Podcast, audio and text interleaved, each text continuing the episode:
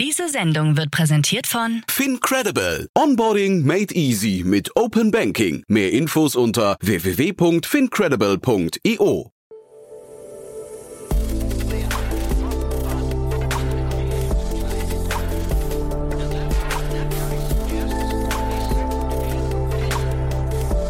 Startup Insider Daily. Nachmittagsupdate. Herzlich willkommen nochmal zurück zu Startup Insider Daily. Mein Name ist Jan Thomas und wie vorhin angekündigt, wir haben zu Gast Valerie Sternberg-Irvani. Sie ist Co-President und Spitzenkandidatin der Partei Volt hier in Berlin und auch Direktkandidatin Berlin-Mitte. Und wir haben über sehr, sehr viele Themen gesprochen, die die Jugend angehen, die möglicherweise jeden angehen. Wir haben über Digitalisierung gesprochen, wir haben über Umweltschutz gesprochen, wir haben über Bildung gesprochen, wir haben über die Digitalisierung der Verwaltung gesprochen und ganz viele Themen mehr. Also ein ziemlich spannendes Gespräch, glaube ich. Ihr wisst ja, wir versuchen jede Partei hier in dem Podcast zu bekommen, zumindest jede demokratisch gewählte Partei außer der AfD. Und wir haben noch Anfragen draußen an die Linken, an die SPD und an die FDP. Thomas Jatzombeck von der CDU hatten wir ja schon hier zu Gast und auch Dieter Janicek von den Grünen, den hatten wir am Freitag hier zu Gast. Also von daher, wenn euch das interessiert, wir verlinken das nochmal in den Show Notes. Aber jetzt, wie gesagt, das Gespräch mit Valerie Sternberg-Irvani, Co-President und Spitzenkandidatin von Volt hier in Berlin. Wir gehen auch sofort rein ins Gespräch. Jetzt kommen nur noch ganz kurz die Verbraucherhinweise. Werbung.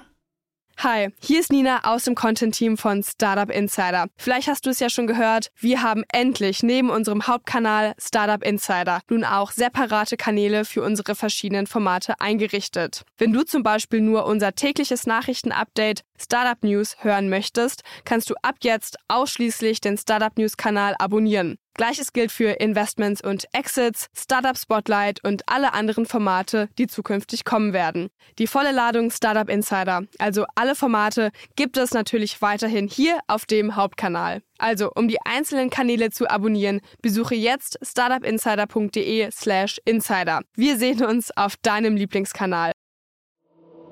Startup Insider Daily. Interview. Cool. Also ich freue mich sehr. Valerie Sternberg-Irvani ist hier von Volt. Hallo Valerie. Hallo Jan, vielen Dank. Ich freue mich hier zu sein. Ja, ich freue mich auch sehr, dass du da bist. Und wenn wir über Volt sprechen, wir sprechen nicht über den Essenslieferdienst, ne? nee, genau. Äh, da ja, kommt seit, seitdem die auf dem Markt sind immer mal zu Verwechslung. Aber ähm, nee, genau, es geht um die paneuropäische politische Partei Volt. Ja, hat also nicht jeder eine Rider-Flotte, die durch Berlin fährt und politische Werbung macht. Ähm, Genau, paneuropäische äh, Partei. Ihr seid in 31 Ländern, habe ich gesehen, äh, ähm, aktiv. Äh, erzähl doch mal ein bisschen eure Idee von Europa. Das ist ja total spannend.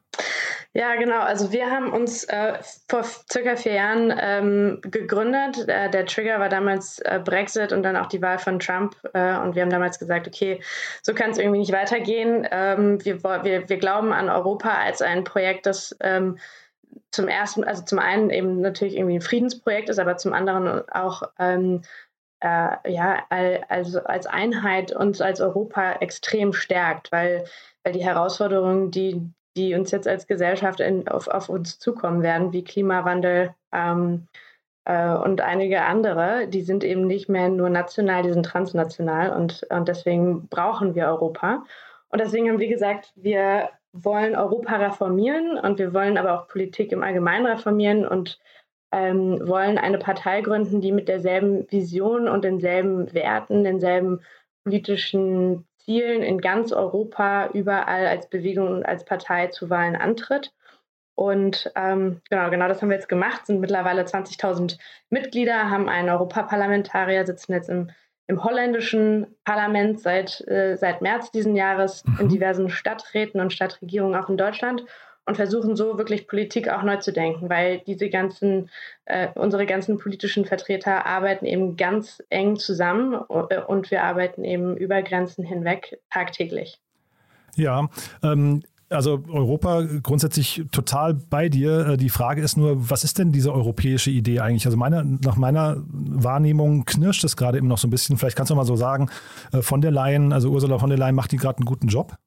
Ähm, ja, ich glaube, das sind, ähm, das sind auf jeden Fall äh, immer so Fragen, die man zwei Seiten, mit zwei Seiten beleuchten kann. Also ich meine, die eine Sache ist auf jeden Fall, es gibt absolut viel zu tun, gerade auf der europäischen Ebene, ähm, was es an, an Reformbedarf gibt, äh, sowohl im Demokratie- Sinne, also wie viel haben wir als Bürgerinnen und Bürger tatsächlich zu melden auf der europäischen Ebene, ähm, bringen bringen wir da wirklich genügend voran? Sind es nicht eigentlich dann doch irgendwelche Staaten, die ähm, Zukunftsprojekte dann blockieren? Mhm. Und ähm, ich glaube, das ist alles, diese Kritik ist absolut gerechtfertigt. Die Frage ist nur, was für einen Schluss ziehen wir dann daraus? Hören wir dann eben genau da auf und sagen, okay, es hat alles keinen Sinn, wir machen weiter im Klein-Klein und arbeiten eben in Zukunft äh, gegeneinander oder wir sagen, okay, nee, so funktioniert es nicht, aber wir müssen es jetzt eben äh, super viel besser machen und wirklich als Europa zusammenarbeiten, weil nur so ja, können wir ähm, auch eine gemeinsame Außen- und Sicherheitspolitik fahren. Man blicke nach Afghanistan oder auch geopolitisch auf sonstige Weise eben auch China und Russland irgendwie die, die Stirn bieten oder was entgegensetzen. Und ähm, wir sind eben davon überzeugt, dass wir dafür ein, ein starkes äh, Europa brauchen, ein, ein, innovatives Europa.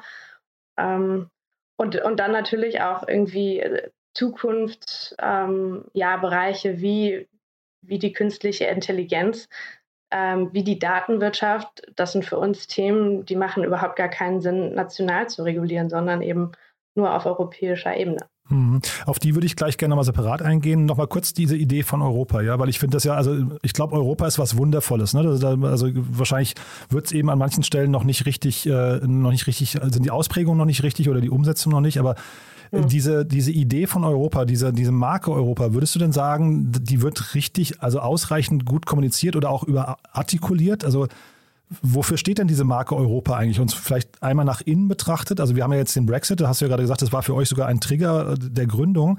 Ähm, da hat man ein Land ziehen lassen, ohne dass man es irgendwie versucht hat, glaube ich, festzuhalten mit einer klaren Vision von Europa. Und dann vielleicht aber auch eben damit verbunden die Frage, was ist denn die Strahlkraft nach außen? Wofür soll denn Europa überhaupt stehen? Ja, absolut.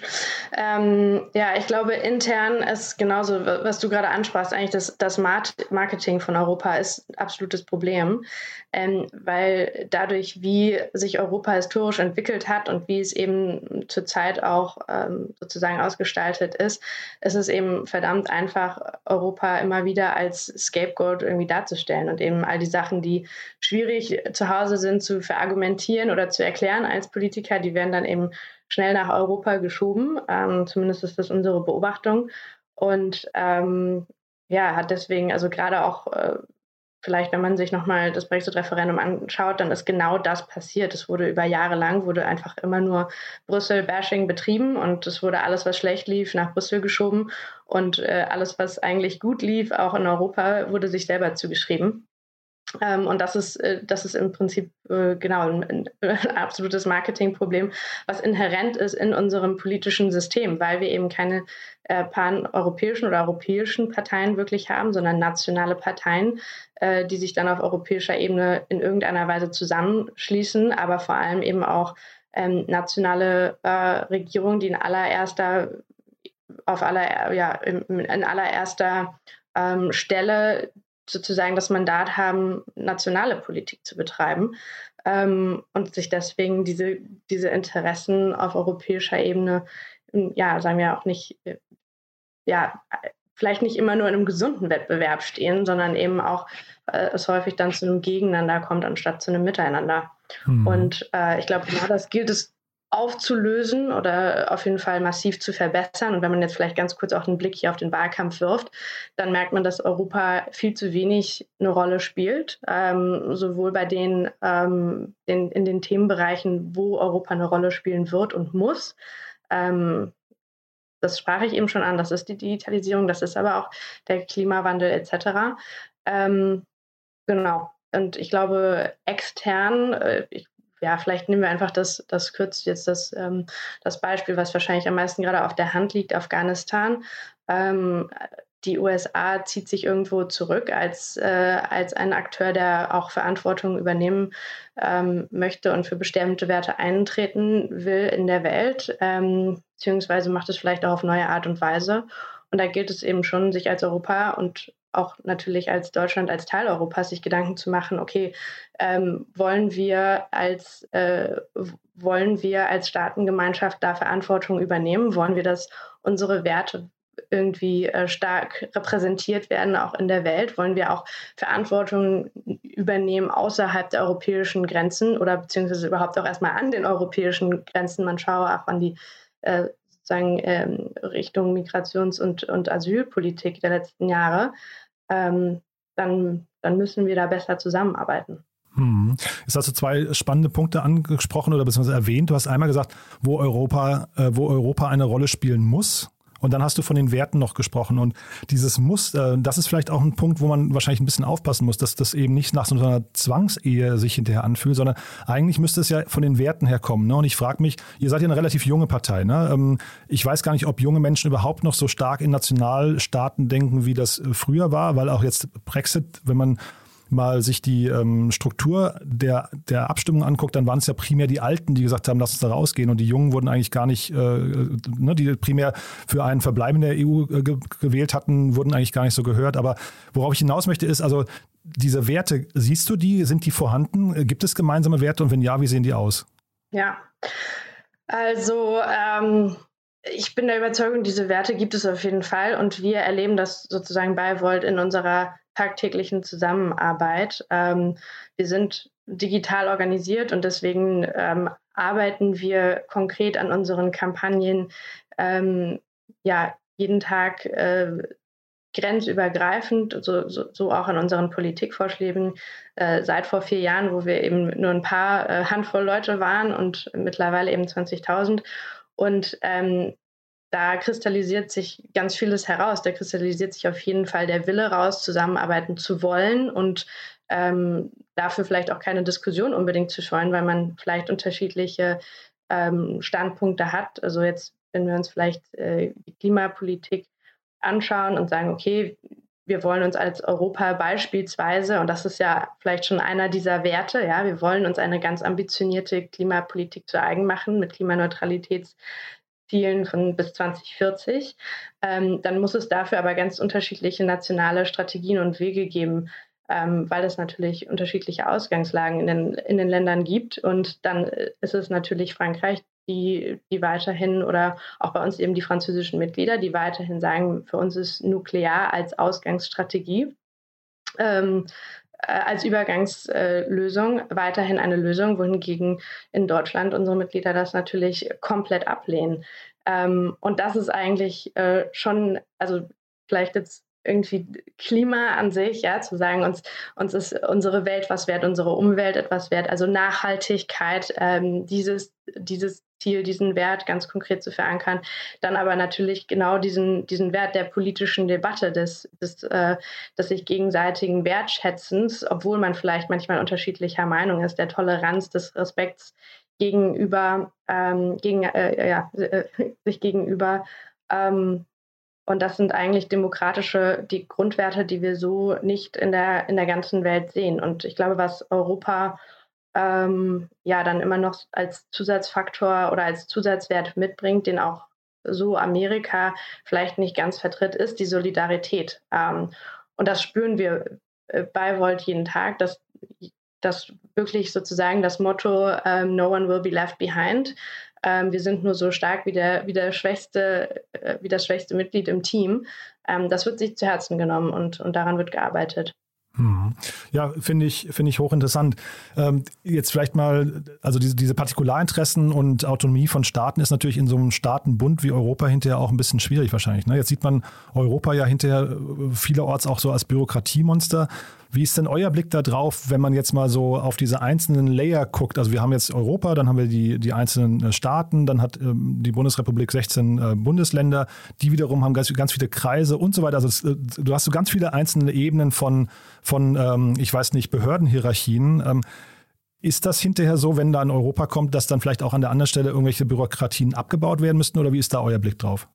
Ja, schöne Frage. Also es ist eigentlich so diese Frage nach Föderalismus und welcher Föderalismus und, und irgendwo auch einer Demokratisierung. Also Europa ist zurzeit ein komplexes Konstrukt, weil es eben ähm, ja so eine ganz eigene Staatsform ist. Äh, man nennt es auch irgendwie supranationale Ebene. Mhm. Ähm, und ähm, genau, da sind eben häufig, glaube ich, außer man, man äh, fuchst sich da irgendwie wirklich rein, ist eben nicht ganz klar, was kommt ganz konkret von Europa, auch direkt von Europa, was, was muss erstmal, wenn es von Europa beschlossen wird, also ähm, von den Staats- und Regierungschefs oder eben auch von den, vom Parlament, ähm, was muss dann erstmal in nationales Recht umgewandelt werden, warum hat äh, das eine Land den Euro, der andere nicht, ähm, warum hatte zum Beispiel äh, England bzw. die UK viele Opt-out, äh, Opt-out und so weiter. Also es gibt irgendwie in Europa der unterschiedlichen Geschwindigkeiten und äh, vielleicht fange ich da einfach mal an. Ich glaube, mhm. das ist, das ist völlig in Ordnung so, dass wir unterschiedliche Integrationsebenen haben. Ähm, wir sind aber der Auffassung, dass es unglaublich wichtig ist, dass diese unterschiedlichen Ebenen der Integration auch äh, transparent einhergehen mit unterschiedlichen Rechten und dann auch Pflichten. Und dass es sozusagen nicht so ein wahnsinniges, komplexes äh, Konstrukt bleibt, wo Norwegen dann äh, irgendwie in, in der äh, European Economic Area ist, aber nicht in der Europäischen Union, aber doch in Schengen oder wie auch immer. Mhm. Also das sind, das sind eben so diese unterschiedlichen, ähm, ganz unterschiedlichen Wege, die, äh, die historisch auch sicher Sinn gemacht haben, aber wo, wo wir halt sagen, jetzt müssen wir aufräumen, weil sonst steigt eben keiner durch und äh, Europa verliert so einfach nur an Legitimation. Hm. Ähm, vielleicht im Sinne der Subsidiarität, ähm, genau, wir, wir wollen ähm, ja, äh, perspektivisch gerne ein föderales, demokratisches Europa. Das bedeutet einfach, dass, dass wir der Meinung sind, dass wenn man das Ganze zu Ende denkt, also wirklich sagt, es macht manche Themen machen einfach komplett Sinn auf der europäischen Ebene zu verankern. Ähm, dass, äh, dass das dann auch wirklich ähm, ja, sozusagen so demokratisch wie möglich, beziehungsweise komplett demokratisch vonstatten geht. Das heißt, dass das Parlament, das Europäische Parlament, ähm, eigentlich das wichtigste Organ werden muss. Denn das ist dann das direkt, äh, das sind dann direkt gewählten Repräsentanten von uns Bürgerinnen und Bürgern. Und äh, daraus hervor kann dann auch wieder eine Regierung hervorgehen, ähm, die sich dann auch wiederum verantworten muss, damit es eben nicht äh, technokratisch bleibt und äh, Verantwortung auch ganz klar verteilt sind und eben auch so Rechenschaft ähm, eingefordert werden kann, was, was zurzeit eben häufig schwierig ist, weil es so unterschiedliche Gremien gibt, wie den European Council, ähm, den Ministerrat etc., wo es häufig schwierig ist, als Bürger nachzuvollziehen, wo werden welche Entscheidungen dann doch tatsächlich getroffen. Ich finde, es klingt. Ähm, achso, ja. Mhm. Ja, vielleicht nur noch ein äh, abschließender Satz bezüglich Bürokrat bürokratisch. Ähm, ich glaube, das wird eindeutig zur Konsequenz haben, dass es, äh, dass es durchaus auch ähm, eben weniger Bürokratie gibt, beziehungsweise dass es zu einer klaren Kompetenzverteilung kommt und wir eben ähm, ja, äh, klar sein können, okay, was handhaben wir auf europäischer Ebene, was machen wir auf der nationalen, regionalen, lokalen und ich glaube, diese Achse lokal, europäisch wird dann perspektivisch auch eine sein, die, die sehr viel stärker hervorscheinen wird. Hm. Ja, ich war vor so, äh, also kurze Anekdote, ich war so vor fünf Jahren vermutlich in Estland mal eine Woche und habe mir da mal so die ganzen Strukturen angeguckt und dann haben mir da mehrere Leute erzählt, also sämtliche wichtige Bundestagsabgeordnete in Deutschland, äh, aus Deutschland waren schon dort, haben sich das alles mal angeguckt, haben alle gestaunt, haben alle gesagt, das brauchen wir auch und jetzt fünf Jahre später hat man das Gefühl, diese fünf Jahre sind so verstrichen, ohne dass was passiert ist. Äh, wie ist denn da dein Blick drauf? Ähm, ja, guter, guter Einstieg. Also genau, die eine Sache ist äh, für uns, okay, was, was muss man europäisch angehen? Ähm, und, der, und der andere, äh, den anderen Mehrwert, den wir bei Europa sehen, ist der Ideenreichtum und im Prinzip die, die Umsetzung äh, von unterschiedlichster Politik äh, in ganz Europa, um da eben was zu nutzen, was in der Wirtschaft schon lange genutzt wird, äh, nämlich Best Practices. Und ähm, genau, ein, ein, ein Wahlkampfschwerpunkt bei uns ist natürlich die Digitalisierung wie in Estland, beziehungsweise auch Dänemark ist da, ist da sehr weit vorangeschritten. Und ähm, ja, ich glaube, da können wir, können wir äh, ein ganzes Buch mittlerweile drüber schreiben. Aber ähm, also wir können es äh, ja eigentlich überhaupt gar nicht nachvollziehen, dass da, dass da so wenig passiert. Beziehungsweise natürlich ähm, sehen wir schon auch Probleme, aber es sind äh, ja im Prinzip hängt es für uns eigentlich ähm, mit dem Mindset an. Also im Prinzip, was, was wollen wir denn eigentlich? Ähm, also digitale Verwaltung ist super gut, aber es macht eben ja auch nicht Sinn, irgendwelche Prozesse, die sowieso noch nie funktioniert haben, dann einfach zu digitalisieren, sondern sich erstmal anzuschauen, okay, was ist es denn, was wir eigentlich digitalisieren wollen und wie schaffen wir denn da eine, eine Verwaltungsstruktur, die tatsächlich Sinn macht. Und ich glaube, da, genau, in dem Sinne kann man sich sehr viel von, von Dänemark, Estland abschauen. Also zum Beispiel Zielvorgaben statt konkrete Detailanforderungen. Ähm, ähm, ja, äh, die, die Verwaltung sollte iterativer arbeiten. Also wenn sie zum Beispiel Vorschläge hat wie, eine, wie einen digitalen Personalausweis, den wir eigentlich ja schon lange mit uns rumschleppen, der aber so, wie er damals äh, versucht wurde umzusetzen, nicht geklappt hat umzusetzen, äh, dass man es dann nicht direkt in die Tonne haut, das Projekt, sondern versteht, okay, warum hat es denn so nicht geklappt ähm, und was können wir jetzt besser machen und darauf aufbauend anders machen, damit es eben funktioniert und damit wir vielleicht auch in Deutschland bald eine E-Identität haben. Ähm, und dann natürlich äh, ganz besonders relevant für, ähm, für die Unternehmerinnen und Unternehmer und die Digitalwirtschaft ein, ein One-Stop-Shop wie, wie in Estland, also ein Cockpit, äh, digitales Cockpit, wo man äh, mit allen staatlichen Stellen kommuniziert und alles gesammelt im Überblick hat und im besten Fall ein bisschen den umarmenden Staat erfährt, also der einem auch schon mal eine vorausgefüllte Steuererklärung vielleicht zusendet. Ja, also das sind wirklich, ähm, also jeder, der das noch nicht erlebt hat, muss mal nach Estland entweder hinfahren oder zumindest mal, was in den Doku drüber schauen oder sowas. Es ist wirklich faszinierend. Also das ganze Land basiert ja mehr oder weniger auf der Blockchain. Und äh, man muss eigentlich, wenn ich es richtig in Erinnerung habe, nur aus drei Gründen überhaupt noch zum Amt oder zum Notar. Also das ist relativ, ne? also eins davon ist irgendwie, wenn ich ein Haus kaufen will. Ich glaube, eins war, wenn ich heirate und eins, wenn, ich, wenn jemand gestorben ist. Ich, ich habe es jetzt nicht mehr ganz vor Augen. Aber es waren auf jeden Fall drei Punkte nur im Vergleich zu Deutschland, wo du, glaube ich, vielleicht mal ausnahmsweise wegen drei Dingen nicht zum Notar muss. So, ne? Also ähm, das ist schon, es ist schon irgendwie, ähm, also das wäre jetzt speziell der deutsche Blick, aber das Thema Best Practices finde ich super, dass du es ansprichst. Und das vielleicht mal als Brücke zum anderen Thema Klimaschutz. Ähm, siehst du da Länder, wo man hingucken sollte, die es deutlich besser machen als wir hier in Deutschland? Mhm.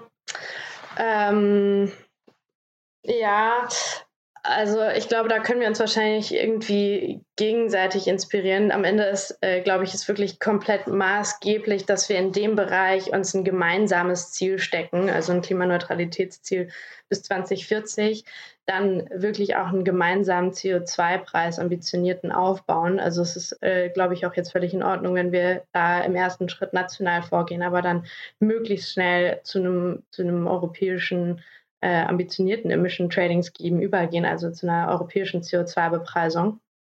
Ähm, und dann ja im Hinblick machen es andere besser. Ähm, also ich habe jetzt hier immer so ein bisschen Amsterdam hervorgehoben, weil die ähm, ja äh, da tatsächlich auch neu denken. Also Amsterdam ist jetzt die erste Stadt Europas, die sich der Kreislaufwirtschaft und der Donut Economy im Prinzip als solches ähm, verpflichtet hat und äh, wirklich versucht dann ja einen runderen Ansatz von, von, äh, von Denken an den Tag zu legen. Ich habe vielleicht ein kurzes Beispiel, weil das das so ganz ersichtlich macht, wie da auch die Verwaltung denkt, was vielleicht auch schön ist, nochmal ähm, im Hinblick auf unsere Verwaltung, so was da, was da auch jeder einzelne ähm, der in der Verwaltung arbeitet, überhaupt für eine Agency hat, was bei uns unvorstellbar ist. Ähm, es war jetzt in der Pandemie so, dass auch in, in Holland bzw. in Amsterdam äh, die Kinder natürlich irgendwann zu Hause bleiben mussten und Digitalunterricht ähm, gemacht haben. Ein Drittel der Kinder dort hatte aber eben keine, keine digitalen Geräte, um überhaupt im Unterricht teilzunehmen. Und daraufhin hat dann Amsterdam Aufruf gestartet und gesagt, liebe Haushalte, alle die, die ihr ein zweites oder drittes Gerät habt, äh, sagt doch bitte Bescheid, wir holen das ab, machen es wieder schick und verteilen es eben an die Haushalte oder die Kinder, die eben keins haben. Und das war für mich einfach so ein Ansatz zu sagen, okay, da hat die Verwaltung sogar verstanden, also erstens mal sozusagen Dienstleister der Bürger zu sein, aber vor allem auch äh, Chancengleichheit, Digitalisierung und auch eine Reduzierung von, von Abfall äh, zusammenzudenken. Und mhm. das zahlt am Ende natürlich auch auf Klimaziele ein. Nee, also ein großartiges Beispiel finde ich. Und tatsächlich, wie gesagt, dieses Mal links und rechts gucken, was in anderen Städten oder Ländern oder Regionen funktioniert, das passiert noch viel zu selten, glaube ich. Man sieht ja auch ganz selten irgendwie Politiker mal mit einer PowerPoint oder glaube ich gar nicht mit einer PowerPoint-Präsentation über hier, guck mal, das sind zehn Dinge, die ich euch mal mitteilen wollte, die ich gesehen habe.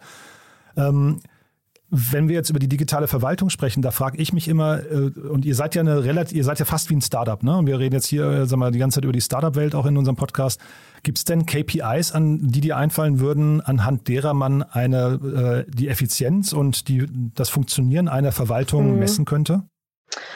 Ähm, also ich frage ja. deswegen, weil ich, also aus meiner Sicht stehen die auch nicht unter Leistungsdruck in der Regel. Weißt du, da, also von außen betrachtet zumindest. Ne? Das ist auch, also zumindest das Klischee relativ häufig so Dienst nach Vorschrift, bloß nicht auffallen und man hat gar keine Motivation, Dinge effizienter zu machen, sondern also dieses sich weg, wegrationalisieren im positiven Sinne gibt es dort eigentlich gar nicht. Ja, ja, ja, absolut. Also, also genau, vielleicht mal angefangen damit, dass äh, bei uns Menschen, die sozusagen am, am, Schalter sitzen oder mit denen wir unseren Personalausweis ausstellen, wenn es da kein äh, Schema F gibt, wie dieser Personalausweis weil, ähm, ausgestellt wird, weil, keine Ahnung, wir doch in Deutschland keinen Wohnsitz haben oder wie auch immer, dann haben die eigentlich verdammt wenig äh, Befugnis, da auch äh, selber dann Entscheidungen zu treffen, wie dieser Personalausweis, den wir trotzdem brauchen als deutsche Staatsbürger, ähm, dann auch eine, an eine ausländische äh, Adresse geschickt werden kann. Mhm. Also da habe ich äh, ganz abstruse Geschichten gehört. Ähm, äh, genau, also was für KPIs, ähm, ja, tatsächlich wäre das, glaube ich, schon mal überhaupt interessant zu, zu analysieren. Ähm, ähm, ja, beziehungsweise sich genau diese Prozesse anzuschauen und dann zu schauen, okay, was, was will man für einen für einen Mentalitätswandel erreichen äh, und wie erreicht man den? Und ich glaube, am Ende hat das ganz viel mit vermutlich mehr Agency zu tun. Also mhm. wie, also vielleicht als KPI tatsächlich, wie viel Verantwortungs, äh, wie viel, wie groß ist der Verantwortungsbereich äh, eines jeden Einzelnen.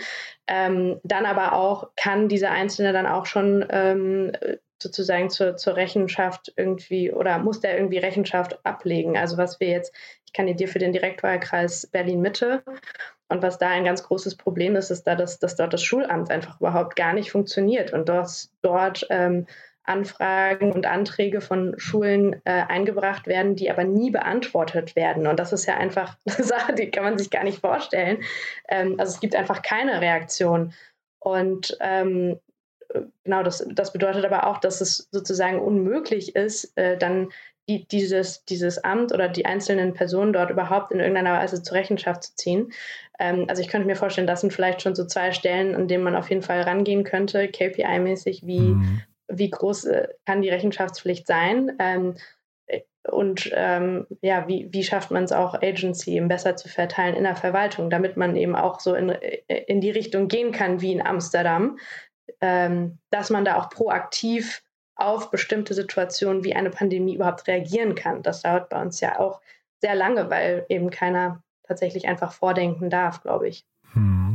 Nee, bin ich, bin ich total bei dir. Also ich, ähm, du hast ja vorhin gerade gesagt, ne, die, die Behörden als Service äh, Agency und ich finde, da müsste man eigentlich in der Lage sein, auch hinterher diesen Service irgendwie messbar zu machen äh, und wahrscheinlich auch dann vielleicht sogar auf, aus europäischer Sicht sogar benchmarken zu können.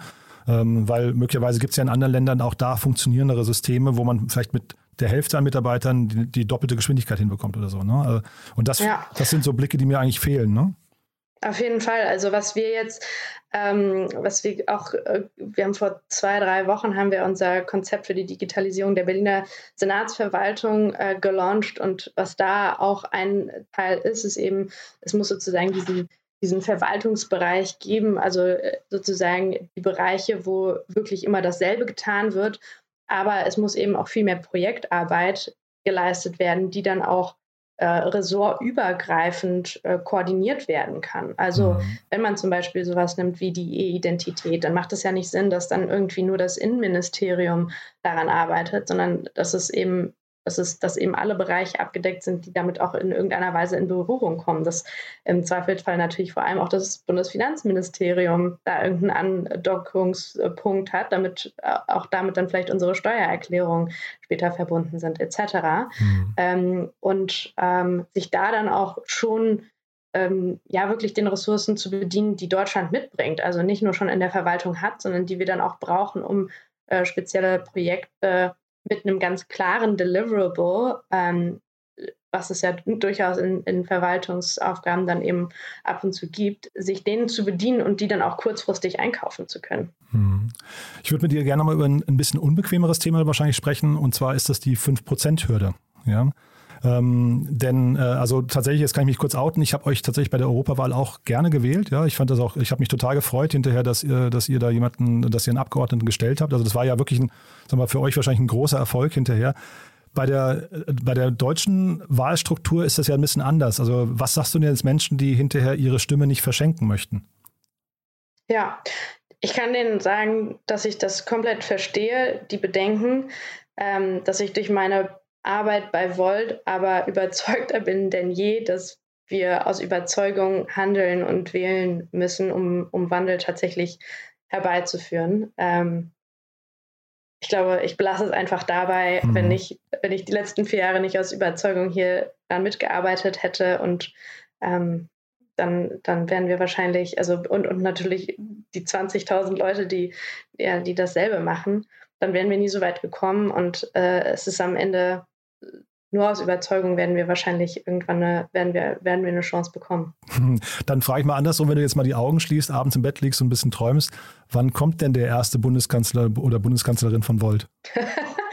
äh, gute Frage.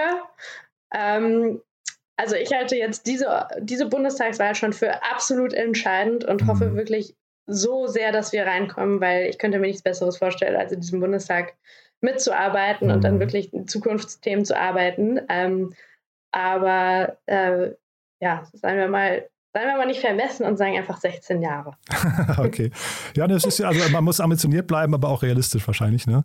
Ähm, sag mal, und zum Thema Klimaschutz wollte ich dich nochmal fragen, ähm, äh, wie nah dran seid ihr denn an dieser ganzen Bewegung Fridays for Future? Weil da, ähm, es gab ja diesen schönen Satz von Christian Lindner, ähm, äh, Klimaschutz ist was für Erwachsene, so sinngemäß. Ne? Ähm, wie seht ihr das denn? das sehen wir ein bisschen anders. Also wir ähm, wir haben uns ja sehr bewusst entschieden, dafür Politik zu machen, also auch eine, eine, Bewegung zu gründen, die, die, die eben nicht nur Bewegung ist, sondern vor allem auch eine Partei in die Parlamente will.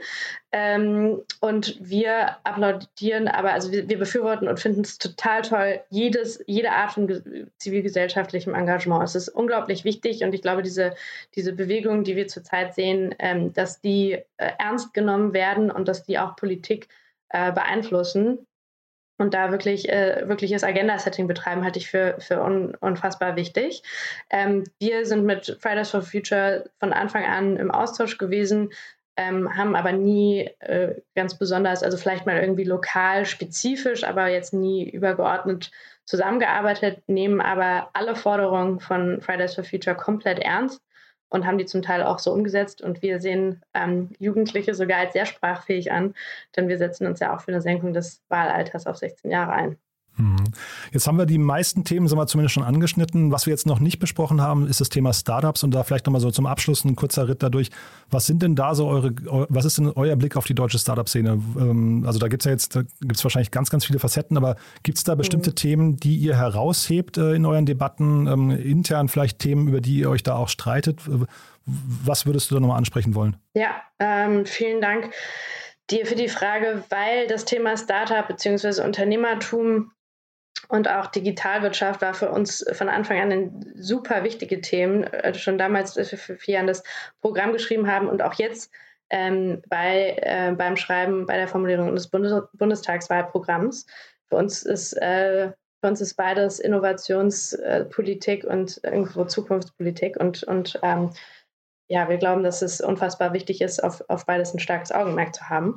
Ähm, deswegen, ich glaube, eine der, der stärksten Themen, für die ich mich hier auch einsetze, ist das Thema Bildung.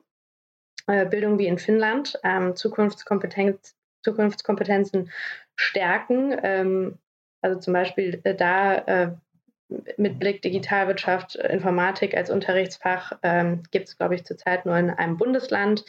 Ähm, gleichzeitig war es die Mehrheit unserer Kinder oder beziehungsweise die Mehrheit der ähm, Kinder in Kindergärten ähm, werden in Berufen arbeiten, die, die wir uns noch gar nicht vorstellen können. Bedeutet, Bildung muss ein Schwerpunktthema für uns sein, um Zukunftskompetenzen zu stärken, um Bildungsgleichheit herzustellen, da Wettbewerb zu fördern und, und, und wettbewerbsfähig zu sein bzw. Zu, zu bleiben als Deutschland. Also ähm, ich glaube, da, genau, da Unternehmertum schon zu verankern und Digitalkompetenzen, das ist, das ist absolut key. Ähm, ja, was kann ich noch sagen? Auf europäischer Ebene sind, äh, setzen wir uns super stark äh, mit Damian in, in den gegebenen Ausschüssen dafür ein, ähm, die Datenwirtschaft äh, richtig zu gestalten. Und damit meine ich, dass, ähm, dass wir No Barriers oder ja, No Barriers of Entry eigentlich haben, dass wir einen gesunden Wettbewerb haben in einem Bereich, äh, wo ähm, der jetzt eben wirklich erst gestaltet wird, ähm, damit es nicht die, die großen drei, vier, fünf Player sind, die da dann nur das Sagen haben, sondern dass wirklich vor allem ähm, kleine äh, in diesem Wirtschaftsbereich aktiv dabei sein können und werden ähm, am, äh, in der Datenwirtschaft. Ähm, genau, was, äh, was sind noch Themen, die uns zurzeit beschäftigen? Ähm, Fachkräftemangel. Äh, Damien hat es gerade verkündet in den letzten ein, zwei Tagen. Ähm, Damien hat sich für eine European Blue Card eingesetzt. Ähm, das bedeutet einfach, dass es dass es visapolitisch sehr viel einfacher sein wird für Fachkräfte wie ITler und Programmierer, ein europäisches Visum zu bekommen, also nach Europa zu kommen, um, diese, um in diesen Jobs zu arbeiten und dann auch vor allem zwischen den europäischen Ländern ähm, hin und her ähm, ja, im Prinzip reisen zu können, beziehungsweise ähm, auch in unterschiedlichen Ländern ihre Dienste anbieten zu können.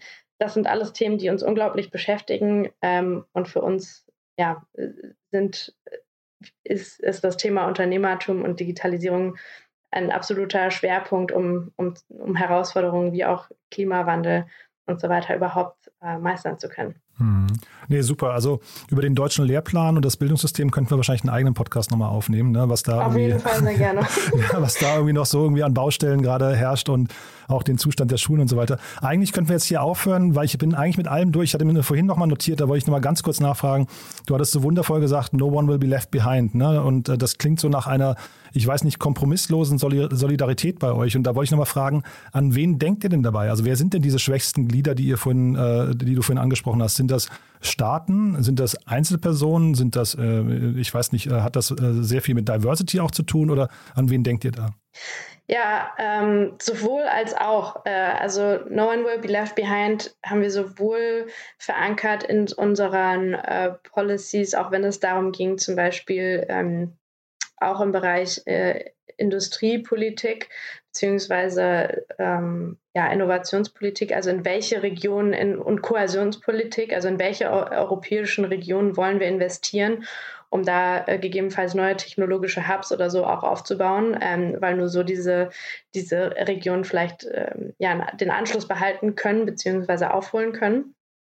Also sowohl regional und da hängen natürlich immer Menschen dran. Ähm, aber, und das ist ja vielleicht das, das Spannende auch unserem an unserem Programm und ich hoffe, äh, dass, dass alle mal reinschauen werden, ähm, weil uns ist, zum, ist es zum einen unglaublich wichtig, dass wir wirklich als eine Gesellschaft äh, vorankommen, also wirklich ähm, jegliche Form der Diskriminierung ähm, ja, in unserer Gesellschaft, in unserer Gesetzgebung ähm, wirklich erstens mal ja, angehen, um sozusagen wirklich ein Level Playing Field zu gestalten, aber dann natürlich auch irgendwie systematische Biases, die es überall gibt, ähm, ähm, ja, äh, zu gestalten als Gesellschaft. Und da sind wir dann auch wiederum bei der Wirtschaftspolitik, ähm, zum Beispiel bei, bei natürlich der KI, äh, KI-Regulierung, wie schafft man es da, äh, Diskriminierung ähm, zu reduzieren, etc. Ähm, und dann sind wir wieder beim, beim Thema Europa, wo wir sagen, das kann man eben nur gemeinsam angehen. Nimmt man euch eigentlich, weil du gerade äh, Wirtschaftspolitik ansprichst, nimmt man euch eigentlich in allen Bereichen schon gleichermaßen ernst oder würdest du auch sogar selbstkritisch sagen, ihr habt in bestimmten Bereichen vielleicht noch Defizite? Ähm, ja, auf jeden Fall. Wir lernen jeden Tag. Äh, wir lernen jeden Tag am Straßenwahlkampf, beim Austausch mit jedem Einzelnen. Auch dadurch, dass wir natürlich noch äh, bislang in im Europaparlament, im, im, holländischen Parlament, aber in Deutschland natürlich nur ähm, in den Stadtparlamenten mitarbeiten, haben wir natürlich auch gar nicht das Zugang, den Zugang zu bestimmten, ähm, ja, auch, äh, auch Wissensbereichen vielleicht. Aber ich glaube, dass das, um ehrlich zu sein, ähm, gar nicht das Fundamentale ist, weil wenn man sich jetzt den, den Wahlkampf anschaut, den Bundestagswahlkampf, dann mangelt es da gar nicht an Vielleicht mangelt es auch häufig an Detailwissen. Das will ich gar nicht beurteilen. Aber es mangelt vor allem an Prioritäten und ähm, Umsetzungswillen. Also ich, ich sehe wenig irgendwie Passion, einzelne Themen wirklich voranzutreiben und wirklich zu sagen, so das sind die drei Zukunftsthemen. Bei den anderen müssen wir reagieren, keine Frage, aber das sind drei proaktive Themen, die ich setzen will und die will ich angehen, weil nur so macht Deutschland Sinn und hat Zukunft. Und das finde ich total schade. Und in dem Sinne, glaube ich, ist es sehr viel wichtiger, jetzt gerade als neuer Player, äh, klare Prioritäten einzubringen und auch kritische Fragen zu stellen, als die Antworten vielleicht zu allem zu haben. Und sag mal, du hast vorhin gesagt, vielleicht zieht ihr jetzt sogar in den Bundestag ein, wenn alles gut läuft oder zumindest so das große Wunschkonstrukt. heißt das sogar, dass du, äh, dass es sein könnte, dass man euch in einer Regierung wiederfindet? Also das würde ich nicht ausschließen. ja, sehr spannend. Ich finde die, finde die Wampel äh, oder beziehungsweise V-Ampel aus der, aus der Frankfurter Stadtregierung sehr attraktiv. Aha, nee, total cool. Also du, dann drücke ich euch die Daumen. Ich finde es ähm, schön, wirklich zu sehen, weil also man merkt ja äh, diese Politikbegeisterung bei dir. Ähm, das hat ja auch irgendwie, das ist ja ansteckend und hat ja wahrscheinlich auch so Vorbildcharakter. Erinnerst du dich eigentlich noch an den Moment, als du wirklich, als bei dir dieser Tipping Point war, wo du gesagt hast, jetzt mache ich das irgendwie hauptberuflich oder, oder Vollzeit oder, oder schwerpunktmäßig?